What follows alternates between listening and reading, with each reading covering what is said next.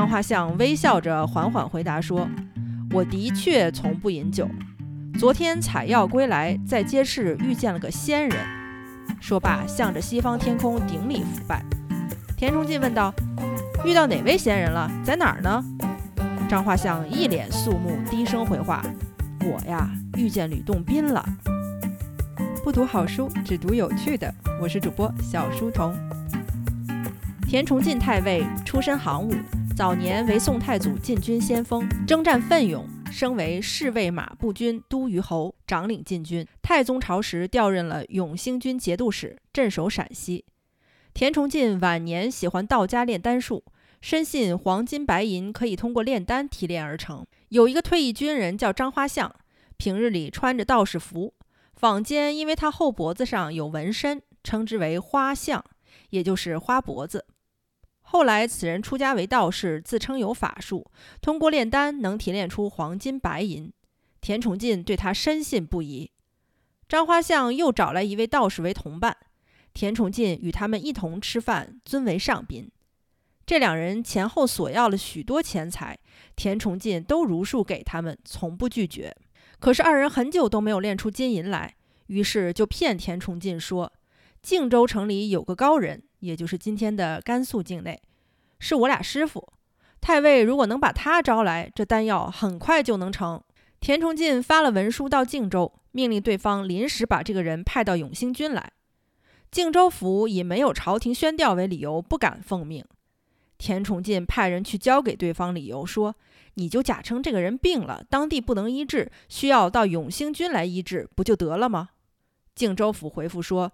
太尉要是私下用人，那就除掉这个人的军籍，我们再放人。于是此人就被除了军籍，到了永兴军。田崇进大喜。张花相说：“既然我们的师傅到了，我们就一起去买买缺少的材料。今年八月肯定能练好。”可当时已经进入了六月，前前后后又花费了田崇进很多钱物。这两个人自知这次如果还不能成，肯定大祸临头。于是两人和师傅密谋设计，想找个办法偷跑。张画像平时假装不饮酒，也逢人就说自己从不饮酒。有一天喝了个大醉，天黑才回衙门。田崇进很是惊讶。第二天，田崇进怒冲冲地来到府衙，当面就训斥张画像说：“大师对我说从来不饮酒，可昨晚为何大醉？”辞色十分严厉。张画像微笑着缓缓回答说：“我的确从不饮酒。”昨天采药归来，在街市遇见了个仙人。说罢，向着西方天空顶礼腐拜。田崇进问道：“遇到哪位仙人了？在哪儿呢？”张画像一脸肃穆，低声回话：“我呀，遇见吕洞宾了。”当时人人都知道吕洞宾是神仙，因此张画像说见到了吕洞宾。田崇进就问：“哦，见了吕洞宾，你们都说什么了？”张华相回答说。见了吕洞宾之后，理应请他到集市里去饮酒。我说我不能喝酒，吕洞宾就说：“喝吧，没事儿的，我保你不会大醉。”我拜谢之后呢，喝了二十几杯。吕洞宾又问我现在住哪儿，我告诉他说在田太尉处住下。吕洞宾说：“久闻太尉盛名，太尉是尚武之人，如此好仙道，必定能长寿。可惜身上有点小病，我应该去看看，给他点仙药治疗。”当时恰逢田崇进偶感风寒，腿脚疼痛，听闻此言，大喜道：“我这样的粗人，何劳神仙屈尊？”不等张花相说话，又问：“那几时到呀？”张花相说：“本月十五日夜里三更必到。”吕神仙还说：“不能多见人，请太尉在东边射箭处设立帐篷，用上好的新席铺陈，室内呢要点燃香烛，备好鲜果好酒。”太尉则请斋戒沐浴，换好新衣，朝靴衙户深夜等候，一定将来太尉府。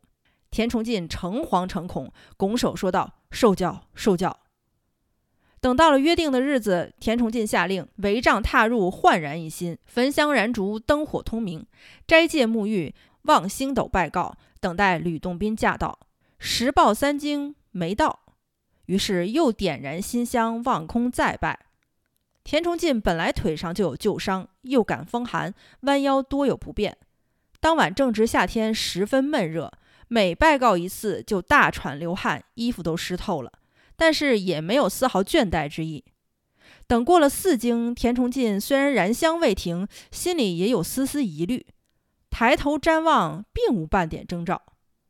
又到了四更半点，田崇进越发生疑，传问张花相等三人，要责怪他说谎骗人。